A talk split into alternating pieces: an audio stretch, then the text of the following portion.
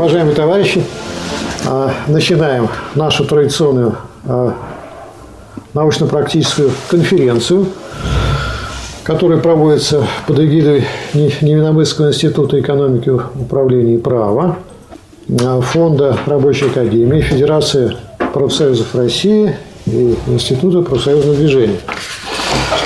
В этом году тема нашей конференции – решение проблем, заключение и выполнение прогрессивного коллективного договора. Вот, как мы понимаем с вами, это, как всегда, тема очень актуальная, хотя мы знаем, что актуальность темы э, сказать, всегда проявляется по-особому, в зависимости от обстоятельств. Обстоятельства, которые у нас сегодня происходят в стране, они, конечно, э, придают особое содержание этой проблеме.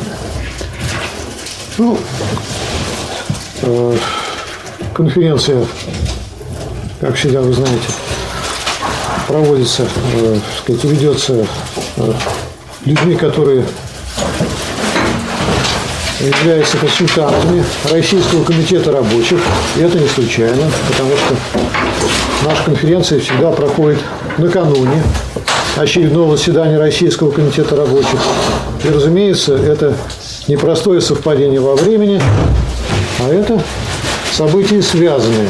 И э, наша конференция, она дает такой взгляд научный, где-то постановочный, все-таки больше идет речь о научном подходе к э, тем проблемам, которые завтра будут более конкретно, с учетом опыта, рассмотрены в рамках Российского комитета рабочих. Тем не менее, участники Российского комитета рабочих уже являются и участниками конференции. Поэтому они имеют возможность, я уж не говорю право, возможность Э, выступить э, по повестке, э, по теме нашей конференции своими соображениями, ну, сказать, которые могут получить развитие завтра. Поэтому я призываю всех участвующих в конференции тоже выступать и не думать, что вся задача состоит в том, чтобы прослушать доклады. Доклады мы подготовили, конечно.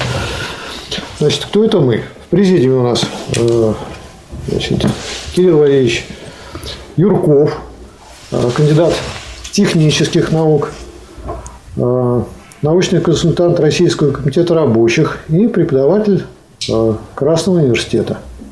Тоже всем известен во всех этих качествах. Ну и я, ведущий тоже э, в президиуме Золотов Александр Владимирович, доктор экономических наук, профессор, научный консультант Российского комитета рабочих. Ну и поскольку Наш, э, наша конференция проходит под эгидой Фонда рабочей академии. Уместно отметить, что и Кирилл Валерьевич, и я являемся вице-президентами Фонда рабочей академии. Фонд рабочей академии. Итак, начинаем нашу работу. Я думаю, будем регламент как-то обозначать. Какие предложения по регламенту будут? Сколько докладчикам дадите? Ну, поскольку мы ведущие, мы можем выйти, выйти из регламента, и никто нас не остановит. Ну, что-то приложить вы можете. Есть у вас такое право. Ну, до 20 минут. До 20 минут. До 20 минут. До 20 минут тогда. Хорошо.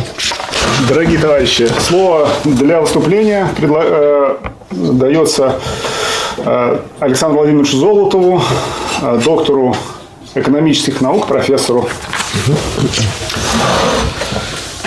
Уважаемые товарищи, вот э, мы рассматриваем сегодня проблемы заключения и выполнения прогрессивного коллективного договора, э, но я думаю, что уместно напомнить, а какой э, коллективный договор является прогрессивным и что включает прогресс вот именно в нынешних, в сегодняшних условиях.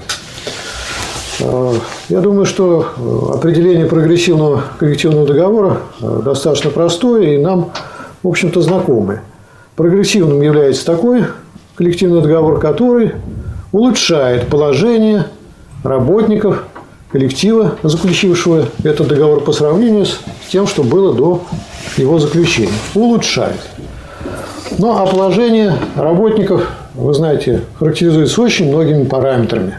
Очень многими. Вот почему неудивительно, что когда мы берем коллективный договор, хороший коллективный договор, да, а прогрессивный сравнении с теми, которые имеются на других предприятиях, нас всегда э, поражает или э, теперь уже, конечно, не удивляет, что это договор, включающий очень много положений и затрагивающий много аспектов. И дело не только вот в той части, которая является первой частью, но и в том, что у хорошего коллективного договора всегда очень много приложений, конкретных, доходящих до рабочих мест, до температурных режимов, до количества так сказать, выдаваемого мыла и спецсредств и так далее, и так далее. А мы знаем, что приложение имеет силу коллективного договора. Поэтому, когда мы говорим о прогрессивном коллективном договоре, то, конечно, имеем в виду не только вот эту часть с, первыми, с этими положениями общими, но и весь пакет приложений. И, конечно, даже если первая часть хорошая и прогрессивная, то без вот такого пакета приложений она много теряет. Много теряет. Значит, ну вот сегодняшняя ситуация такая в экономике очень непростая, а, как мы знаем. Ну и э, что здесь особенно выдвигается? Ну, вообще выдвигается на первый план проблема занятости. Мы знаем, что в капиталистической экономике она всегда на первом плане. Для работников, конечно. Для предпринимателей такой проблемы нет. Да?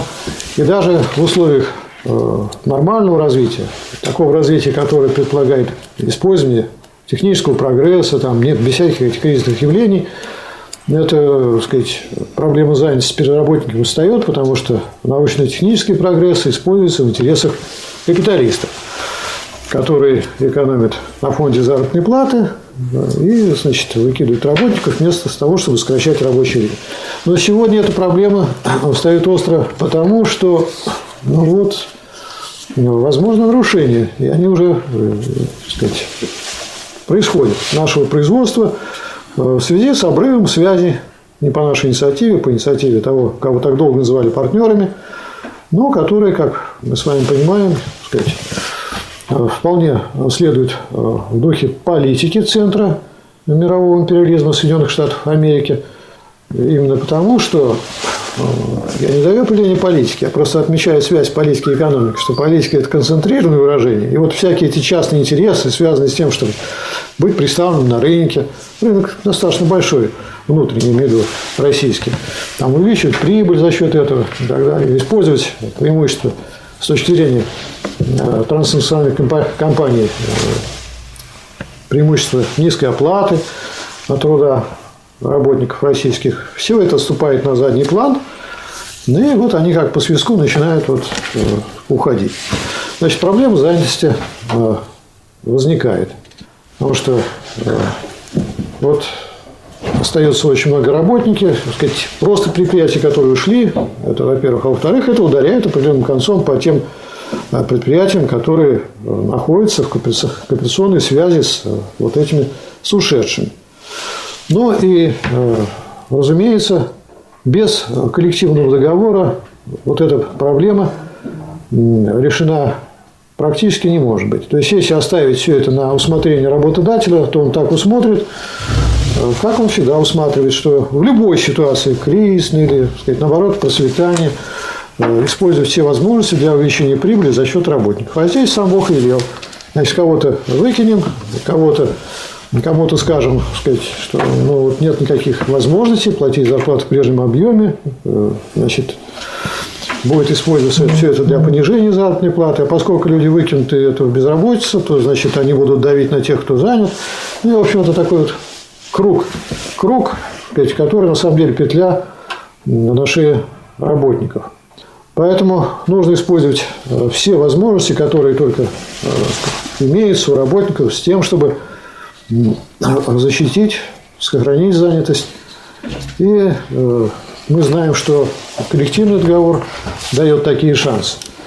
Но, сказать, высший пилотаж, который был в свое время представлен у докеров, это фиксирование количества рабочих, такого количества, численности рабочих, по коллективному договору, которые устраивают самих работников. Да? Не просто там откуда-то с потолка, а вот что их устраивает.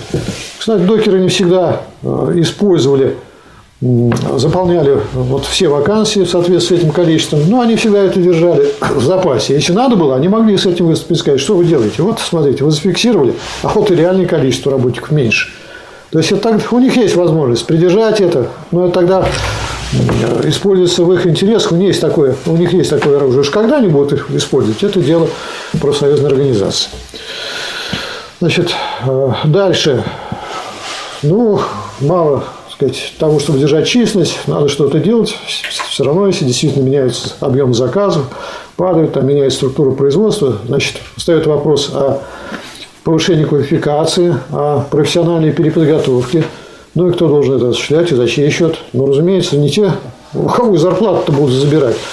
Это надо, так сказать, э, все это обеспечивать за счет работодателя. Тем более, что в этой ситуации государство, как вы знаете, приняло решение выделить предпринимателям, ну вот тут вообще это сам Бог велел, если не ошибаюсь, по 60 тысяч, вот такой я видел, э, рублей, да, дойдут эти средства, во-первых, не дойдут. Это вот прямой интерес работников знать, и кто это может сделать? Ну, организованные работники.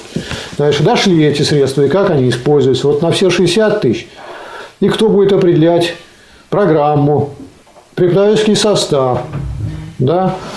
Но это ведь работодатели могут использовать в своих интересах, сказать, э, ну, коррупция, как вы знаете, э, может везде осуществляться. Поэтому, если профсоюзная организация это упустит из своего ведения, то сказать, минимальный будет эффект для работников. Поэтому в данном случае в коллективный договор, наверное, следует целесообразно включать норму об контроле профсоюзов за организацией этой учебы, а может быть забивать прямо, это уже на усмотрение, да, в каком количестве, по каким специальностям обучать.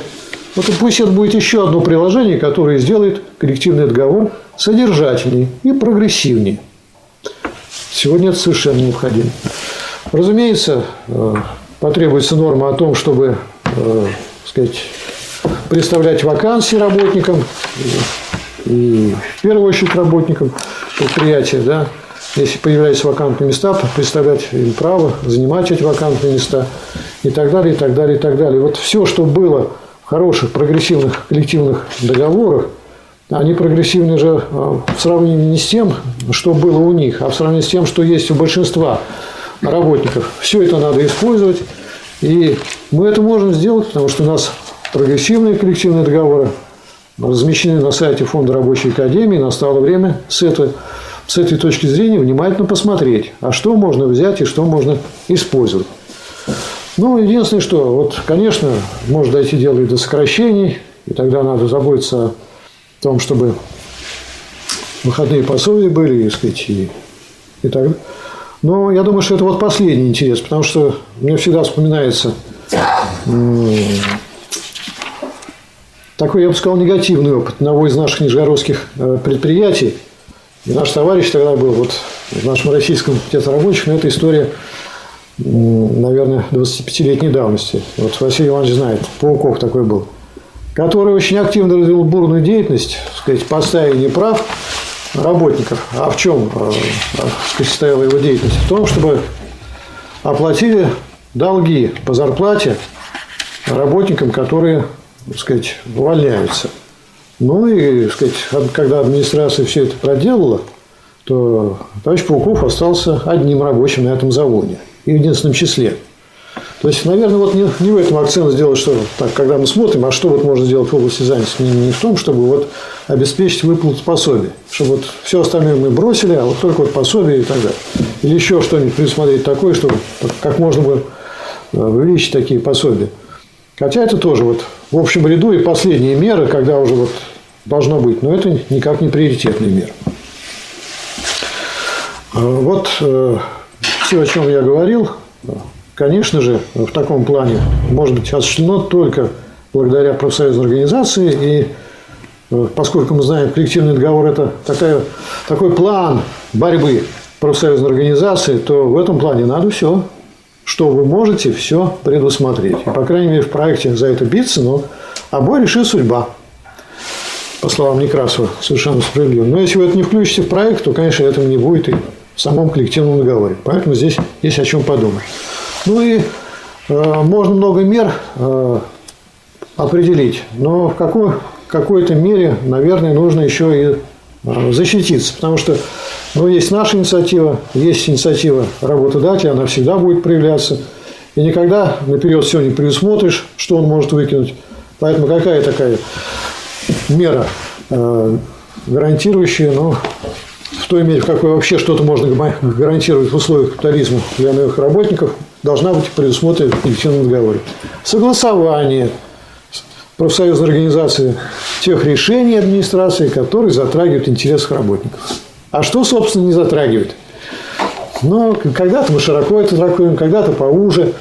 Но вот если вы эту меру, так сказать, забьете, тогда уже можно узнавать о планах. И... То есть, вообще сейчас, конечно, настало время, когда требуется, так сказать, устанавливать рабочий контроль. Вот как мы пытались это делать в 90-е годы, когда все рушили, распродавали, разрушали, и мы понимали, что просто вот надо физически спасти предприятие. Сейчас ведь может тоже повториться, что не устроит предпринимателя прибыль туда-сюда, и ему только все это реализовать, распродать. Вот поэтому тут надо, раз уж такие необычайные, необычные обстоятельства в экономике возникли, то надо тоже выйти за рамки привычного. За рамки привычного. И поскольку, так сказать, э, судьба предприятия – это вообще судьба э, жизни самих рабочих, то вот здесь нужна и активность, и но, так сказать, надо быть везде сущным, и выяснять что-то, и упреждать. И, в общем, требуется куда более активная работа, поскольку, так сказать, с той стороны ну, тоже куда активнее пойдет так сказать, деятельность, в том числе, наверное, не в интересах развития производства.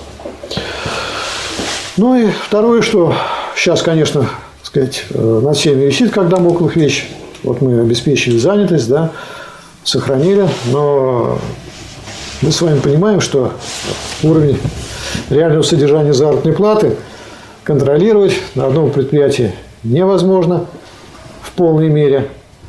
Да, или э, можно контролировать только э, таким образом, э, я об этом установлю, что вот, э, через коллективный договор тоже.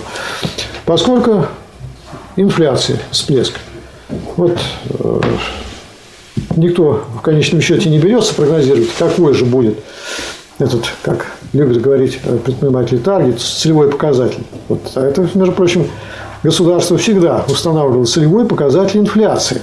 Вот откуда шел вообще-то этот импульс инфляционный. А потом все эти перекладывали, все предприниматели, потому что они сами рассуждают, ну, э, правительство такой поставило же таргет. Целевой показатель инфляции мы вроде как должны выполнять.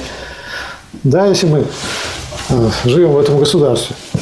Ну, вот не знаю, какой будет целевой показатель, но понятно по ценам, что вот полезло вверх. И, как мы с вами понимаем, и не только, во-первых, потому что дефицит, и это тоже не основание для того, чтобы все полезло вверх. А кто вы? Зачем вы меняете цены? Ну, держите.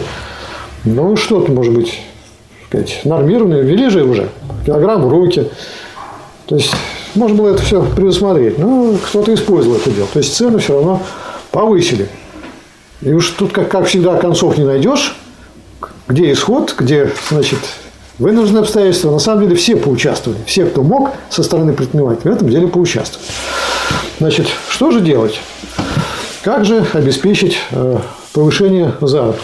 Ну и вот мы здесь, я думаю, столкнемся опять с тем, с чем сталкивались, что называется, в мирное время. То есть вот без этих событий, что работники идут, так сказать, работают сколько могут, да, удлиняют свое рабочее время. А почему так происходит? Ну, мы знаем, что вообще, сказать, если разобраться, еще раз к этому вернуться, чтобы понять, а что же надо делать. Общий заработок – это функции, как говорят математики, двух переменных. Какой? Ставки тарифной и количество отработанного времени. Вот ставка тарифная – как вы сами понимаете, денежная. Значит, если э, нет профсоюза и нет э, настоящего коллективного договора, она повышаться не будет. Не будет повышаться. Но раз она не повышается, а цены повышаются, то это означает, что в реальном выражении ставка будет только падать. Только падать. Какие-то моменты могут вот эту тенденцию переломить. Какие? Ну вот до вот этих событий вдруг в ковидное время обнаружился дефицит рабочих в некоторых сферах. Вот самая была пищевая, так сказать, промышленность, ну совсем уже забытая, забитая, а там вдруг вот выросла на 40%, потому что ну, вот людей надо кормить, а там, так сказать, э, тоже были остановки, приостановки. Короче говоря, вот дефицит. Условия там ужасные, как полагается, то есть немножко выросло. То есть дефицит иногда повышает ставку заработной платы, я имею в виду какой, номинальную. Но думать, что вот это будет дефицит сейчас какой-то, когда наоборот говорят, что вот не знаешь, куда одевать. То есть это можно забыть. И можно не связывать, э, не прогнозировать э, повышение ставки заработной платы денежной в силу того, что просто сложился дефицит. Значит, скорее будет избыток, безработица, и поэтому страшное дело, как будет падать реальная заработная плата. Предприниматели, вы знаете, они, как правило, не понижают э, ставку денежную, потому что, хотя это тоже не исключено в нынешних условиях, но не понижая ставку, потому что ну, зачем понижать, если есть инфляция, если они могут повысить цены. Ничего тут рабочих, так сказать, будоражить. Потому что когда вы понижаете э, ставку денежной зарплаты, это вы виноваты. И к вам придут, и с вами воюют. И буржуазия давно уже научилась, что сказать, если она держит денежную ставку на прежнем уровне, а повышает цены, то претензий к этому предпринимателю никогда не будет. Он, он только всегда говорит, да видите, вот и не я виноват. И знаете, пускает это по бесконечному кругу работников. И действительно, тогда претензий не возникает. Значит, что же делать работникам? Ну, повысить номинальную ставку заработной платы, я говорю, первые составляющие общего заработка, можно только коллективным действием, это знаем. Но вот без коллективного договора здесь тоже не обойтись. Как результат коллективных действий, что же должно? Мы тоже знаем, это только приобретает особую актуальность, что инфляция плюс. Плюс, видимо, должен быть побольше, потому что мы что-то плохо очень гадаем инфляцию, ее на самом деле занижает, как мы понимаем. Теперь это имеет такое значение чисто пропагандистское. Поэтому плюс должен быть побольше к уровню инфляции. Ну вот, за это надо биться, и это без коллективных действий, организованных профсоюзами, никак не достичь. То есть, вот что можно сделать, да? Но если нет профсоюзной организации, если нет хорошего прогрессивного коллективного договора, как работники поступают, когда падает денежная, э, реальная заработная плата – ну вот они отвечают тем, что они больше работают. И вот, вот никак их не остановишь в этом смысле, потому что, ну, действительно, если я буду дополнительно работать, увеличив количество часов максимально возможно, то, так сказать, мой заработок увеличится. Другое дело, что он может вовсе не так увеличиться, как э, выросла инфляция. То есть падение вот этой ставки реальной ни в коем случае не может быть компенсировано увеличением или чаще всего не может быть компенсировано увеличением количества отработанных часов, потому что есть предел физических возможностей. Но вы знаете, что люди, которые сказать, заботятся о семье и так далее, у нас люди все-таки очень заботливые, они еще что-нибудь придумают, еще какой-нибудь дополнительный, может, в отпуск не выйдут, ну, что-нибудь всегда можно нашарить. Все-таки много часов-то, на самом деле, если если у нас работает 2000 часов, то ведь можно работать по 3000 часов в год. Можно работать? Можно. Работали люди? Работали. А можно работать и больше, и по 5 тысяч можно. Работали рабы? Работали. То есть там вот такая дурная бесконечность есть. Другое дело, что мы с вами понимаем, и это можем сказать, что за всплеском инфляции вы все равно не угонитесь. Не угонитесь. Ну что же делать? Значит, только профсоюз может обеспечить э, повышение э, реального заработка, я уже беру заработка в целом. Каким образом? Таким образом, что добиваться повышения номинальной ставки быстрее, чем растет инфляция, чем повышается э, уровень цен, да, и тогда можно вот этот процесс совместить даже с сокращением рабочего времени. Это будет нормально. То есть заработок не упадет. То есть это просто надо повышать э, ставку денежную так, чтобы этот, это повышение обгоняло темп инфляции и еще учитывало сокращение общего отработанного времени. Вот этот путь возможен. Только тогда, когда действует профсоюз. То есть вне профсоюза это путь просто невозможен. Просто невозможен. Вот сочетание повышения ставки сказать, тарифные ставки, там часовой, оклады, да, с сокращением рабочего времени, это сочетание возможно только благодаря э, коллективным действиям, организованным профсоюзом. Ну и мы понимаем, что это не разовая акция. Вы сегодня это сделали, а завтра сказать, опять пошли цены. Значит, значит, это можно сделать только благодаря постоянным действиям. Да, поэтому вот то, о чем во второй части мы должны сказать, или сказать, в целом должны сказать в нашей, в нашей конференции, что заключение выполнения прогрессивного коллективного договора – это особая тема, но если такого не будет, э, проекта и такого, такой нормы, то не будет и такого повышения реального заработка. То есть я еще раз хочу сказать, подводя итог, что э, в наших сказать, нынешних вот особых условиях работа профсоюзов сказать, с использованием коллективного договора становится просто необходимой, иначе э, сказать, рабочим, в общем, сказать, нынешняя ситуация э, сулит большие бедствия, и никто, в общем, сочувствовать не будет, потому что скажут, ну, просто такая ситуация сложилась. Уж какая она сложилась. Мы знаем, что это тайна за семью печатями, какая сложилась ситуация у работодателей. Никогда они с этим не поделятся. Ну и опять старый принцип. Нельзя входить в положение их, потому что вот пусть они входят в положение работников. Работники в конечном заинтересован, счете заинтересованы и в сохранении предприятия, и в развитии. Поэтому, если мы говорим о том, чтобы сохранить производство, то речь идет прежде всего о том, чтобы сохранить работников, да, ну, сказать, конечно, как работников, значит, и рабочие места тоже. Поэтому нам, я имею в виду э, профсоюзным, на рабочем предстоит очень большая и активная работа с тем, чтобы э, обеспечить интересы работников вот в этих экстраординарных экономических условиях. Спасибо за внимание. Спасибо.